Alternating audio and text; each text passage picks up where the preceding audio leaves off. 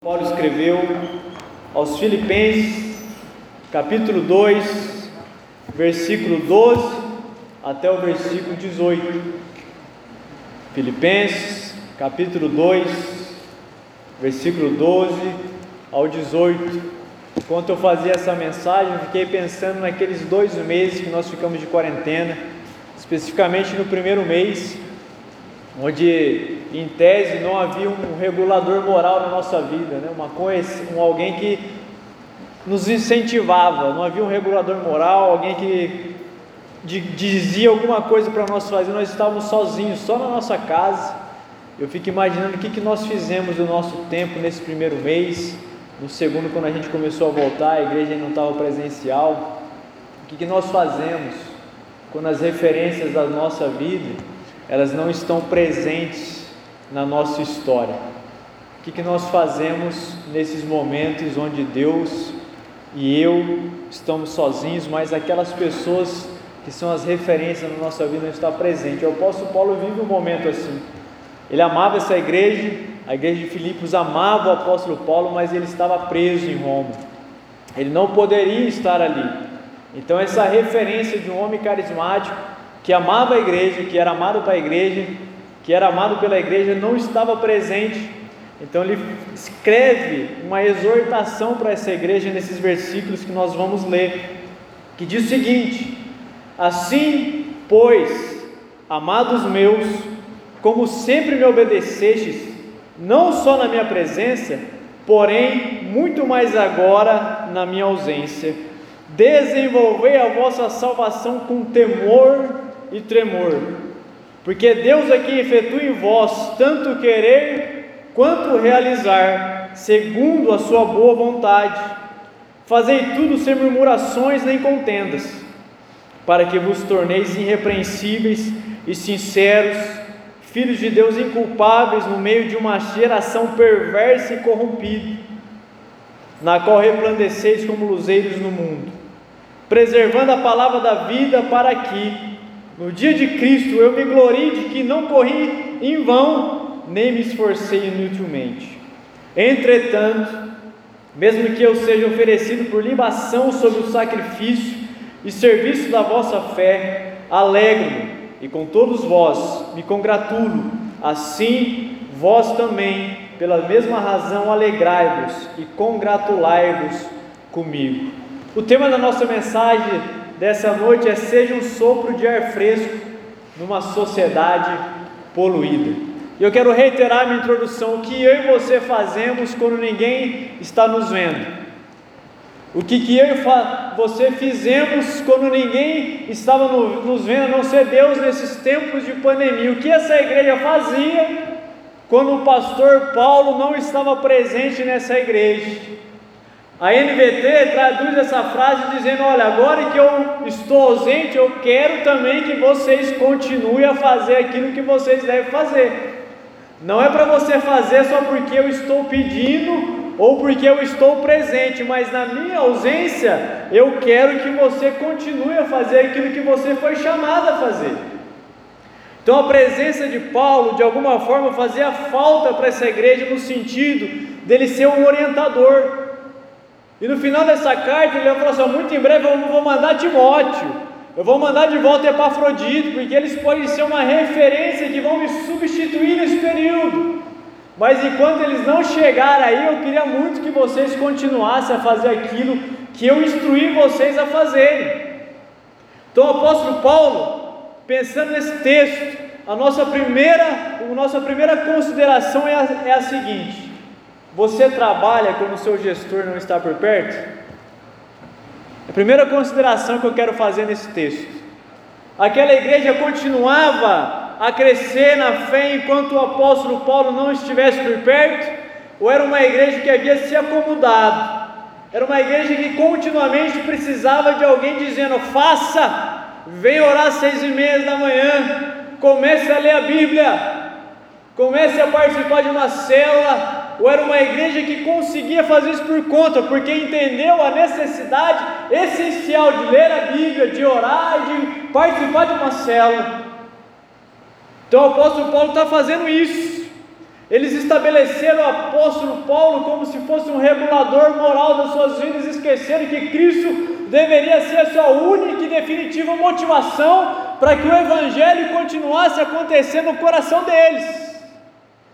E o apóstolo Paulo, olha, lembre de uma coisa: embora eu esteja ausente, Cristo tem que ser o fundamento da sua vida e vocês precisam continuar.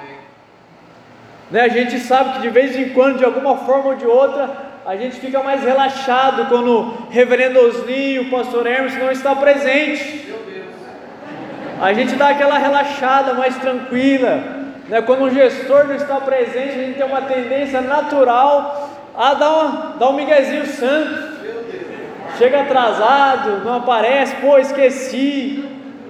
O apóstolo Paulo fala em Filipenses capítulo 1, versículo 7, apenas continue exercendo a sua cidadania de uma maneira digna do Evangelho de Cristo, para que quer eu vá e os veja ou esteja ausente, ouça de vocês que são firmes no único Espírito. Falou assim, mesmo não estando aí, ele fala isso já no começo da carta. Eu quero continuar ouvindo de vocês que na minha ausência a fé de vocês vão continuar crescendo. Vocês vão continuar lutando contra o império das trevas. E havia duas mulheres nessa igreja. Duas mulheres que sentindo a necessidade de colocar alguém no lugar do apóstolo Paulo, e elas começaram a desenvolver um claro antagonismo pelas suas duas personalidades. Elas tinham personalidades fortes, sanguíneas. Paulo vai citá-las de maneira muito amorosa no capítulo 4, versículo 2 dessa carta. Agora eu suplico a Evódia e Sinti que, tendo em vista que estão no Senhor, resolva o seu desentendimento. Ninguém sabe especificamente o que, que essas mulheres estavam aprontando nessa igreja, mas a maioria dos comentaristas bíblicos são unânimes em estabelecer apenas duas coisas. Primeiro, elas tinham um claro desentendimento em como a igreja deveria caminhar sem a presença do apóstolo Paulo. Elas ficavam brigando entre elas: como é que agora a gente vai governar essa igreja sem que Paulo esteja presente para ditar o que nós devemos fazer? E uma dessas mulheres, pelo menos em tese, estava dizendo que era necessário de uma maneira muito rápida substituir a liderança de Paulo por outra. E elas queriam, uma delas queria colocar uma liderança agnóstica, herética nessa igreja. Então uma dizia: Não, a gente vai fazer do meu jeito, sem que nenhum outro livro esteja. Eu disse: Não, vamos colocar um líder, mesmo que sejam esses heréticos que estão aqui, mesmo que seja um judaizante, um gnóstico. Então elas estavam em franco desentendimento, porque elas não conseguiram crescer em Deus, entender que a igreja poderia continuar caminhando, mesmo que ela fosse pastoreada de longe pelo apóstolo Paulo, porque a maturidade que eles deveriam ter, pelo menos em tese, não devia levá-las a tomar essas atitudes. Então o apóstolo Paulo está conclamando essa igreja é o seguinte: ó, vocês precisam crescer na fé, mesmo que eu não esteja presente. Eu não posso estar sempre perto de vocês para dizer o que vocês têm que fazer, porque haverá momentos que eu não estarei, como estou agora, preso em Roma. E vocês não podem entrar em uma discussão, eu preciso que vocês resolvam o seu desentendimento para o bem da igreja para que essa igreja madura continue crescendo. É óbvio, nós sabemos disso, que toda igreja, todo grupo, toda célula precisa de um líder, de uma referência. O apóstolo Paulo já estava enviando Timóteo para Afrodito, mas a espera de um mês de viagem de Roma até Filipos era angustiante para essas duas mulheres. Eles não conseguiram suportar o peso de um mês, dois meses da ausência do apóstolo Paulo e começaram agora a viver sobre isso. E a gente tem que pensar também no nosso trabalho na nossa vida. Nós honramos a Cristo quando nós honramos as pessoas, quando elas não estão perto de nós. Eu não preciso que o meu gestor esteja em cima de mim na minha mesa de trabalho para fazer o que eu tenho que fazer, porque a consciência do Evangelho me permite fazer o certo, mesmo que não tenha alguém perto de mim dizendo o que eu tenho que fazer. Quando nós estamos nas nossas empresas e a gente não faz o que deve ser feito, porque precisa da presença de alguém que me cobre isso, nós não honramos o nome de Cristo na nossa empresa, porque as pessoas olham para nós, elas percebem o nosso comportamento e elas vão dizer: você é o cristão ideal que você prega que é, incapaz de fazer alguma coisa sem que essa liderança esteja presente na sua vida. A nossa luz tem que brilhar em todos os lugares, seja na igreja, no nosso trabalho, na nossa escola, na nossa, nossa faculdade. E existe aqui uma consideração que foi uma coincidência santa que aconteceu. O pastor Hermes ele citou um livro hoje de manhã de uma autora e eu também coloquei no meu sermão é uma citação dessa autora. Eu até brinquei com o pessoal ali atrás da mim e falei, os meus sermões, os slides é preto e amarelo que nem do pastor Hermes. E ele não combinou nada, acho que tem uma conexão, né, Hermes?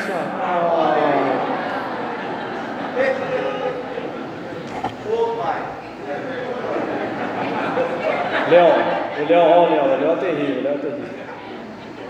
Preste atenção, irmãos e irmãs, você ora só quando o seu pastor está presente, só quando o seu líder de célula está presente? Porque a oração pública ela pode se tornar uma oração medíocre, mecânica e performática, me apropriando dos termos do reverendo Hermes hoje de manhã. Porque a gente ora para o outro, ora porque tem alguém ali que vai ser impressionado com as nossas orações. A gente não trabalha pela glória de Deus, trabalha para o nosso chefe. Por isso que a gente só faz quando está presente. Por isso que as nossas orações elas podem se tornar impuras, desnecessárias e só alcança os nossos próprios ouvidos, não alcança os ouvidos de Deus. E essa mulher tem um livro chamado Invisível, o dom de permanecer escondido em um mundo que ama ser notado. A gente gosta da evidência, a gente gosta de foto fake, a gente gosta de tudo isso. Se qualquer rede social, qualquer site que você entrar, aquelas fotos que é comprado em Photoshop, eu já falei, falei, coloca foto de gente comum da igreja aí para mim, não põe essas fotos não que ninguém aqui aguenta mais ver essas fotos, foto tratada, porque a gente ama a evidência, a gente ama trabalhar quando as pessoas estão perto, para impressioná-las, com orações que são da boca e não do coração.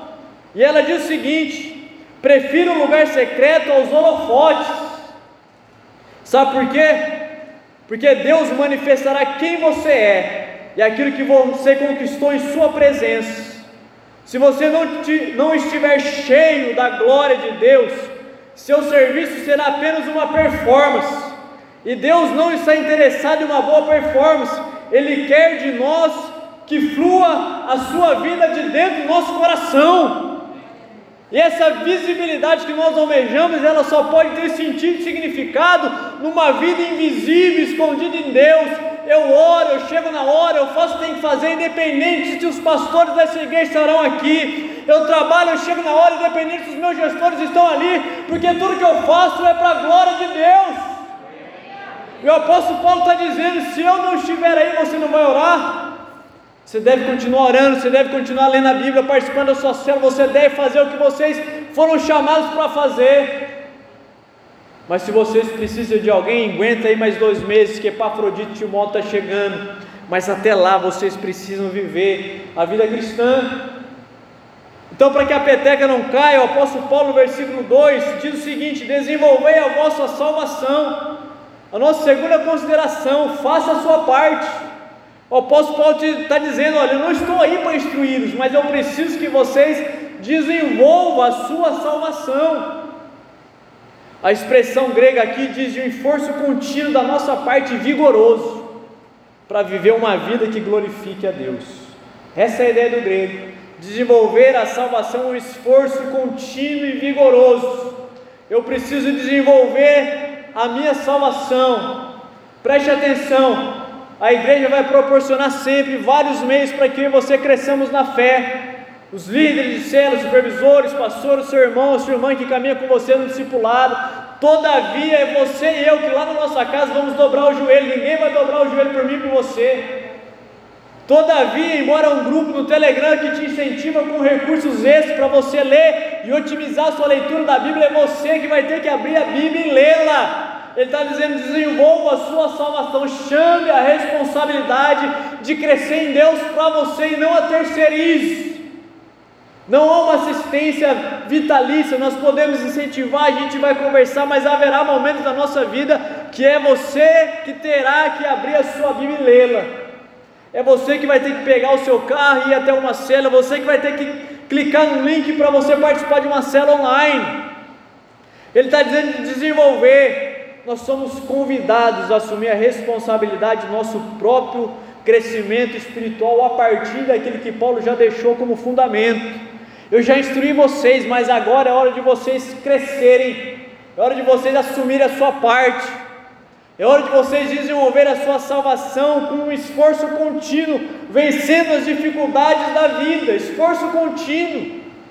Haverá obstáculos para que você não ore, para que você não leia a Bíblia, para que você não frequente culto, há inúmeras desculpas, mas ele está dizendo esse esforço contínuo tem que partir de nós. Eu preciso viver uma vida de santificação. A salvação que o apóstolo Paulo fala de desenvolver, ela se redunda no processo de santidade. Todos os dias eu tenho que vencer as lutas da minha vida, os obstáculos, para que eu me torne parecido com Jesus. Eu tenho que entender isso. Eu não posso terceirizar isso para ninguém. E o apóstolo Paulo diz que isso tem que ser realizado com temor e tremor. Algo que a sociedade hoje perdeu. Ouve-se muitos falar sobre o grande amor de Deus que acolhe pecadores, mas muitas e poucas vezes se ouve um sermão sobre o inferno, sobre a volta de Cristo, de uma reverência diante de um Deus que é santo, que os seres angelicais se dobram dizendo santo, santo, santo. Uma vez eu li um comentário, porque eu não consegui entender como é que aqueles seres angelicais ficavam o dia inteiro fazendo santo, santo, santo. E o comentarista diz que, todo, diz que todas as vezes que eles dobravam o joelho e diziam santo, santo, santo, quando eles olhavam para Deus um novo atributo, um novo conhecimento, uma nova forma de Deus se mover, se aparecia para eles que eles não tinham visto antes, ele se dobrava e dizia: Santo, Santo, Santo, ele olhava algo novo, Santo, Santo, Santo, é uma reverência diante desse Deus. A santidade é algo que nós precisamos resgatar na nossa vida, viver uma vida santa, cuidar dos nossos olhos, cuidar da nossa mente. Esse Deus é um Deus furioso não apenas no seu amor por nós, mas na sua santidade que nos fulmina.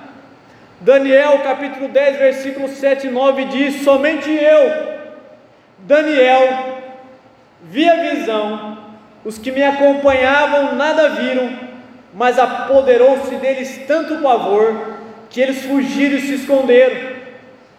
Assim fiquei sozinho, olhando para aquela grande visão, fiquei sem forças, muito pálido e quase desfaleci. Então eu o ouvi falando, e ao ouvi-lo caí prostrado, rosto em terra e perdi os sentidos. Esse é o nosso Deus, o Deus que exige de nós santidade e reverência.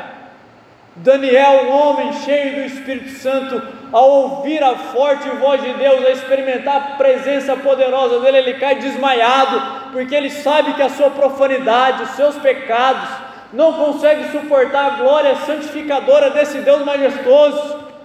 Irmãos e irmãs, não brinque de, da vida cristã. Cuide da sua mente, cuidado com aquilo que você olha, com aquilo que você fala, com aquilo que você ouve, porque o nosso Deus é santo e poderoso. Deus não tolera o pecado. Nós estamos num processo de santificação diária. Mas a Bíblia diz, segundo a doutrina presteriana, que quando você creu em Jesus, você foi santificado de maneira definitiva, Ele já nos vê santo. Mas a doutrina diz que gradativamente, diariamente, devemos buscar a desenvolver a nossa, a nossa salvação vivendo uma vida de santidade. Todavia, ninguém nunca será santo nessa vida, mas a Bíblia diz, segundo os nossos catecismos, que compartilha o texto bíblico, que no último dia, no último fôlego da nossa vida, no nosso último suspiro, Deus nos libertará do poder do pecado de uma maneira final e definitiva, Ele vai nos santificar, porque nem um fio do meu cabelo vai entrar no céu se estiver contaminado pelo nosso pecado. Esse é o Deus Santo, Ele fala: desenvolva a sua salvação, vive em santidade, tendo a consciência que Deus é tremor e é temor, Ele faz a nossa carne tremer diante da majestade dEle. Quem aqui nunca teve uma experiência como essa de você estar tá orando e você sentir que você é pequeno? A gente peca, a gente vai orar, a gente sente que nós somos impuros, que a nossa oração não é digna. E ao mesmo tempo a gente sente, quando a gente pede perdão, que nós somos atraídos de maneira irresistível por um amor incomum da parte de Deus. É uma harmonia de contraste, ao mesmo tempo que eu me dobro como um pecador, dizendo Deus tem misericórdia de mim, porque eu pequei, eu sinto o peso do meu pecado, eu sinto a minha consciência culpada, eu fico me pequeno, ao mesmo tempo a graça amorosa de Deus me abraça dizendo, mas você é meu filho, você é minha filha, e Ele nos acolhe no seu braço, essa experiência de temor e graça simultaneamente, é a manifestação do caráter de Deus na nossa vida, Embora ele seja um tremor que pode nos fulminar, ele é uma graça que não vai fazer com que isso aconteça na nossa vida, porque nos chamou para ser os seus filhos e as suas filhas. O versículo 3 diz: Porque Deus é que efetua em vós tanto querer como realizar. Eu e você não podemos, por mais que as Escrituras nos incentive a viver aquilo que Deus preparou para cada um de nós. Então, de maneira graciosa, Deus está dizendo o seguinte: Eu quero ver da sua parte o desejo de se tornar parecido com meu filho, mas eu quero que você entenda que esse desejo que você tem de se tornar parecido com meu filho, é eu que estou gerando esse desejo no seu coração, porque sem esse desejo eu e você nunca desejaríamos a santidade, nunca desejaríamos viver uma vida de oração. Então, nosso desejo por Deus vem do desejo dele por nós, ele gera o nosso desejo de desejá-lo nós realizamos e vivemos em santidade porque Ele nos santificou primeiro, nós fazemos para Ele porque Ele fez primeiro por nós, nós o amamos porque Ele nos amou primeiro, nós somos dele porque Ele nos acolheu primeiro. Então esse processo todo começa em Deus, está em Deus e vai culminar em Deus. Se você o ama nessa noite é porque Ele amou você primeiro. Esse Deus está dizendo: desenvolva a sua santificação, a sua, a sua salvação, mas lembre de uma coisa: eu vou começar na sua vida o processo e eu vou terminar.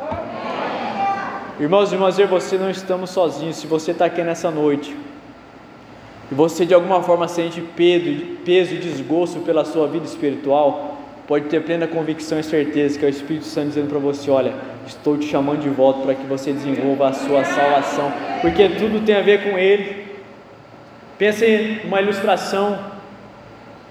Você pode conectar uma TV numa tomada, mas se você não ligar o botão, não funciona. Deus nos abraçou e nos conectou nele. Agora eu e você precisamos ligar o botão. A gente precisa, Deus, me ajuda, me dá graça para viver uma vida que o Senhor tem reservado para cada um de nós. E agora essa igreja começa um processo de murmuração, que é a nossa terceira consideração. Versículo 14. Fazei tudo sem murmuração nem contendas. Ó céus, ó vida, ó azar. Você conhece desenho. Se você conhece, você riu, eu sei de que ano que você nasceu. Você assistiu esse desenho na TV Manchete muitas vezes, tenho certeza disso. Na extinta TV Manchete, né, Nene? Agora essa igreja está vivendo um processo de reclamar, de murmurar. Não tinha figura do apóstolo Paulo, então eles reclamam que eles têm que orar, eles reclamam que têm que ler a Bíblia, eles reclamam que têm que vir na alvorada, eles reclamam que eles estão sofrendo injustiça, eles reclamam que não há ninguém para eles conversar, eles reclamam de tudo. O apóstolo Paulo está dizendo: Olha, eu quero que vocês reclamem, porque momentaneamente eu não estou aí, eu quero que vocês entendam que vocês não foram chamados para reclamação, e nem para murmuração, e nem para contenda. Você precisa desenvolver a a sua, a sua convicção e crescer. Se é algo que Deus não tolera, é a murmuração e a contenda. No Antigo Testamento, lá no livro de Números, Deus ele fulmina um povo porque estava reclamando do alimento que Deus dava. Ele tira o povo do Egito e fala: Mas só tem salada aqui, só tem tudo vegano, não tem carne. Daí manda umas pombinhas, umas cordonis lá. Então, mas é mal passado, não tem bem, bem passada. E eles começam a reclamar. Então Deus disse: essa geração que murmura contra mim, essa geração não vai entrar na terra prometida. O apóstolo Paulo, 1 Coríntios 10, 10: Nem murmureis, como alguns deles murmuraram no deserto e foram destruídos pelo exterminador. Essa igreja começou a reclamar, começou a murmurar, porque eles tinham que fazer tudo sozinho. Epafrodito não estava lá, Timóteo não estava lá, Paulo não estava lá. Paulo amava essa igreja, mas agora começou um processo de reclamar. Eu quero incentivar você a baixar um PDF, que o Bruno Monteiro liberou esse PDF de graça. Ele tem um livrinho chamado Os Sete Pecados Mortais da Língua. E ele fala sobre algumas características dos murmuradores.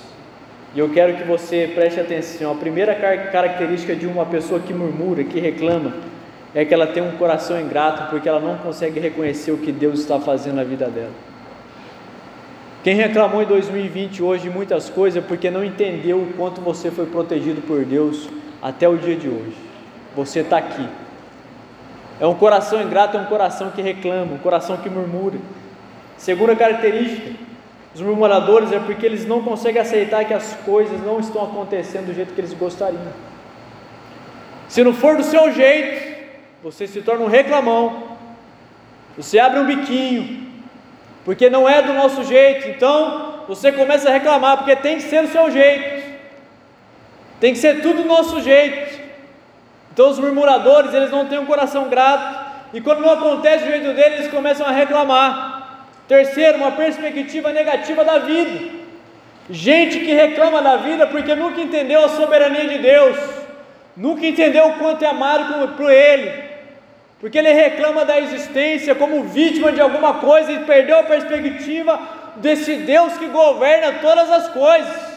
Para ele tudo é negativo, nada vai dar certo, a economia vai quebrar, o mundo vai, vai cair, o final do mundo vai ser ano que vem, ele é um profeta do caos, um anunciador de más notícias, porque tudo é negativo na vida dele.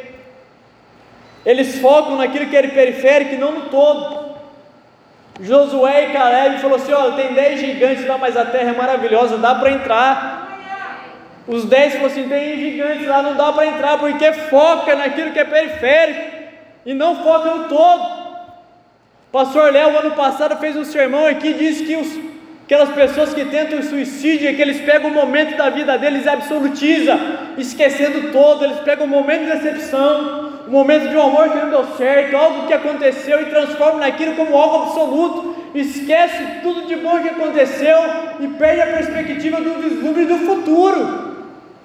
Os murmuradores focam no periférico, eles não conseguem enxergar o todo. Irmã, você não consegue enxergar que esse namoro que não deu certo é um livramento você está focando no periférico, chorando para homem aí que nem trabalha. Não pensa no futuro, você está chorando, Deus está falando, filho, estou te libertando. Você está focando no periférico, olha para o todo. O homem bom vai encontrar você. Eita glória! Anima uma mulher de fé.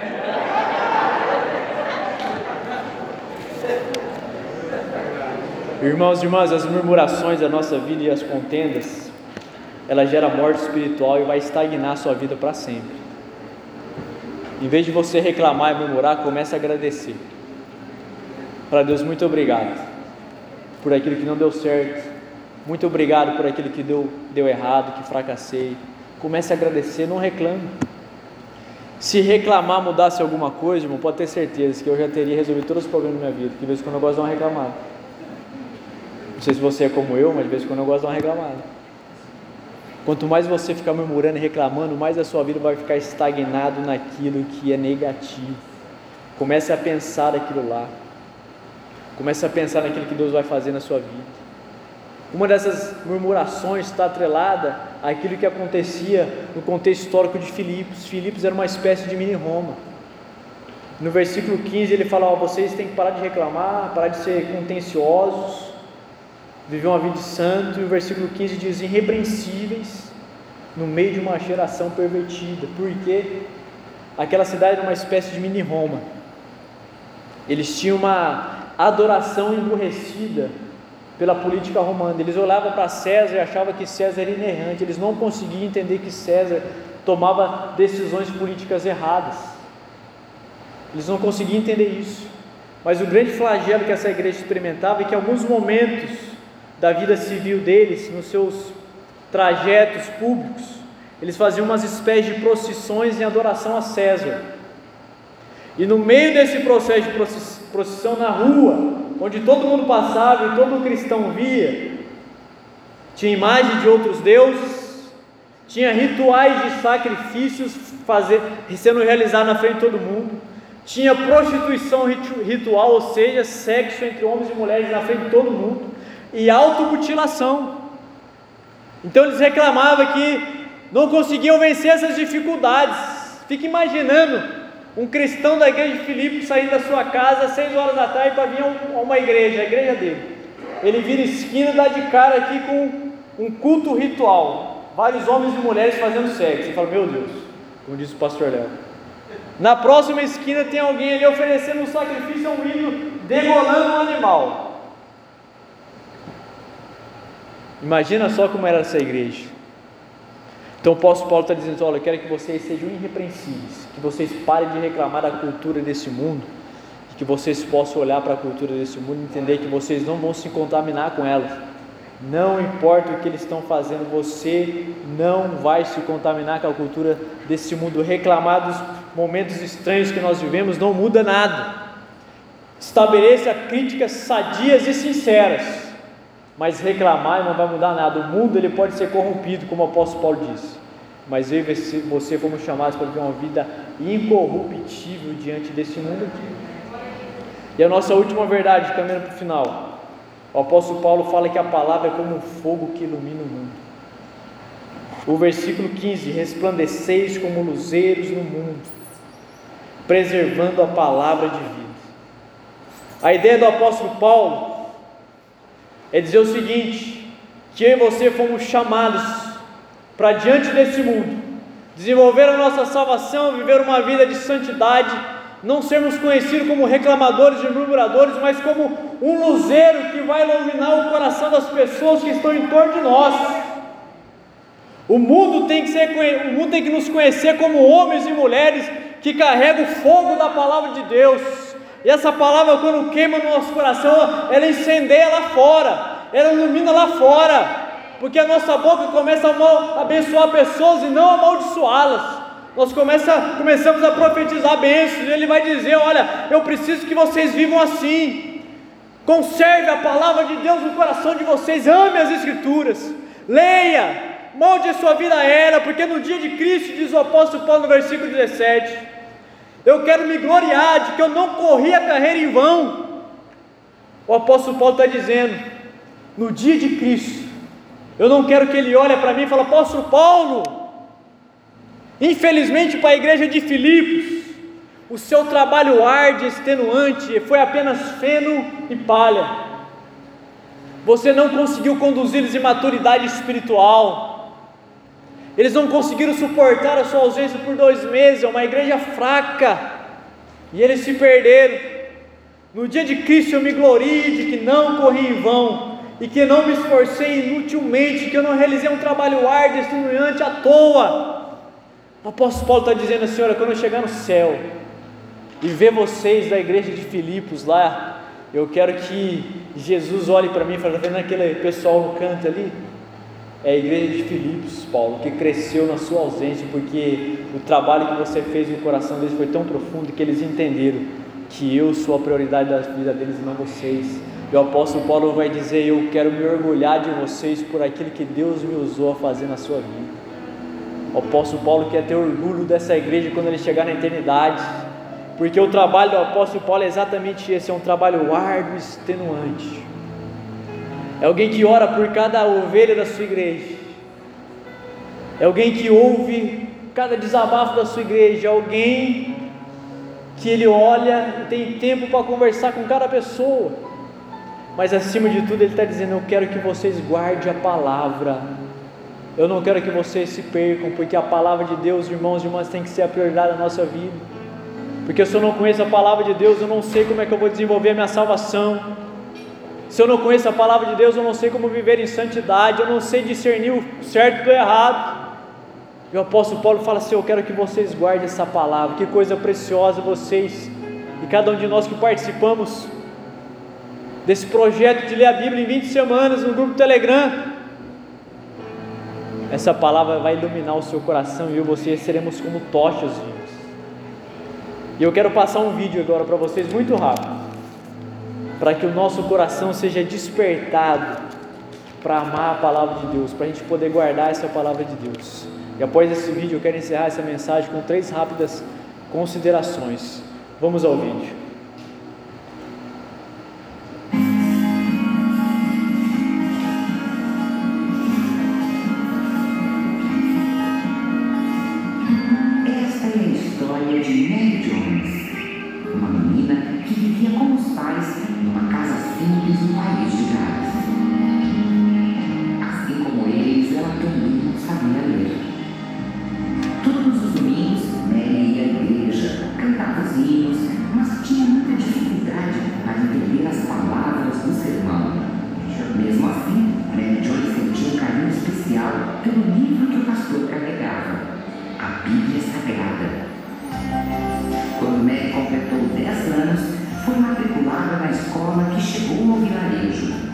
Em pouco tempo, tornou-se uma boa aluna e foi chamada para ler em voz alta uma passagem da Bíblia Sagrada para seus colegas de classe.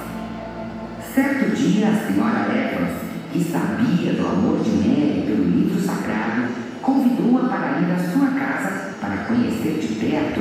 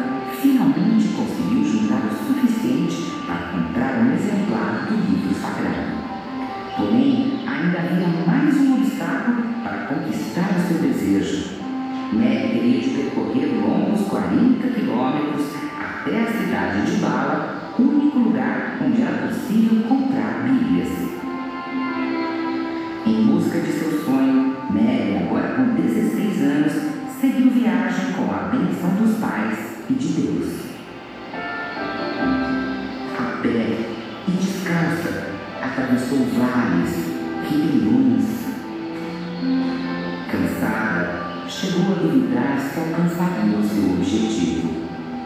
Anoiteceu e as luzes ao longe fizeram o coração de Mary disparar. Era a cidade de Barra. Ali percorreu casa por casa à procura do pastor Tomás.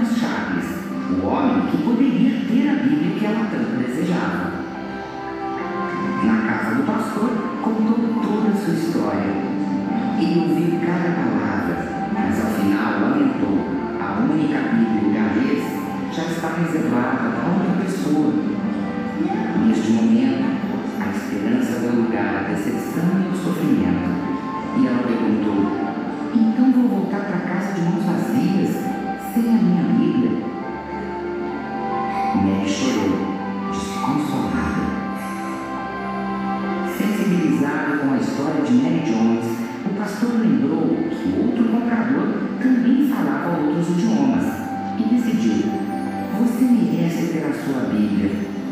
Aqui está.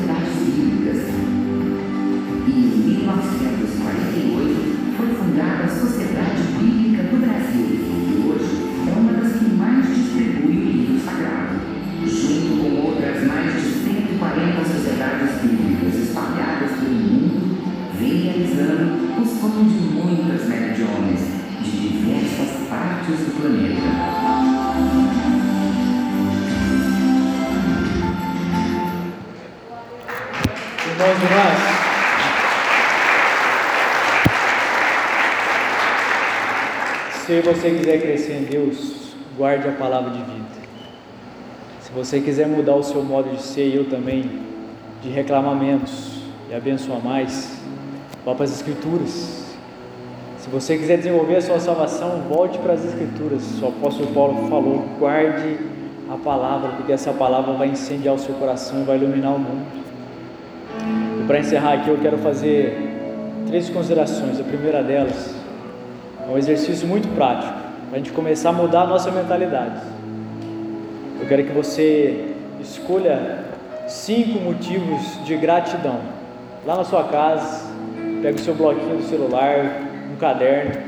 Eu quero que você escreva, você marque o Instagram da igreja. Sabe por quê? Porque que as outras pessoas que são de outras cidades saibam, quando vê aquele monte de story de gente agradecendo a Deus de 2020, eles vão falar: essa igreja não é igreja de murmuradores, mas é igreja de pessoas que reconhecem o cuidado de Deus. É assim que a gente tem que ser conhecido como homens e mulheres que somos gratos. Marca 10 motivos, 5 que você quiser. Marca o Instagram da igreja e fala: oh, Eu sou grato por isso. Em plena pandemia, eu sou grato para que o mundo saiba que aqui existe uma igreja que é grato por aquilo que Cristo faz. Faça isso na sua casa. Segundo exercício prático: escolha cinco pessoas que foram como o apóstolo Paulo, que foram tão importantes na sua vida, que você mande uma mensagem para elas agradecendo. Talvez elas não estejam perto de você nem na nossa cidade, como o apóstolo Paulo não estava. Mas pega aquelas pessoas que foram fundamentais na sua fé, na sua caminhada, gente de 10 anos, gente de pouco tempo, e mande uma mensagem para elas agradecendo. Fala muito obrigado, você foi essencial na minha vida. Não reclame, agradeça a Deus pelos mentores e as mentoras que Ele colocou na sua história. Mande uma mensagem para elas. E para finalizar, Eudine Pitzel, comentando esse mesmo texto que nós compartilhamos hoje aqui, no final do seu comentário, ele diz exatamente o seguinte: apresente-se imaculados para o mundo, como um sopro de ar fresco nessa sociedade poluída. Deem às pessoas um vislumbre de uma vida boa e desse Deus vivo que tem cuidado do nosso coração. O mundo não precisa de pessoas que criem problemas, o mundo precisa de pessoas que resolvam problemas. O mundo não precisa de pessoas que murmurem e reclamam, é pessoas que abençoem e que resolvam as coisas. O mundo precisa do quê? De um vislumbre. Esse mundo poluído precisa de um vislumbre, de uma centelha divina que está na nossa vida, na vida deles. Coloque-se em pé, a gente vai orar encerrando esse tempo juntos. Pai, muito obrigado porque a tua palavra foi lida,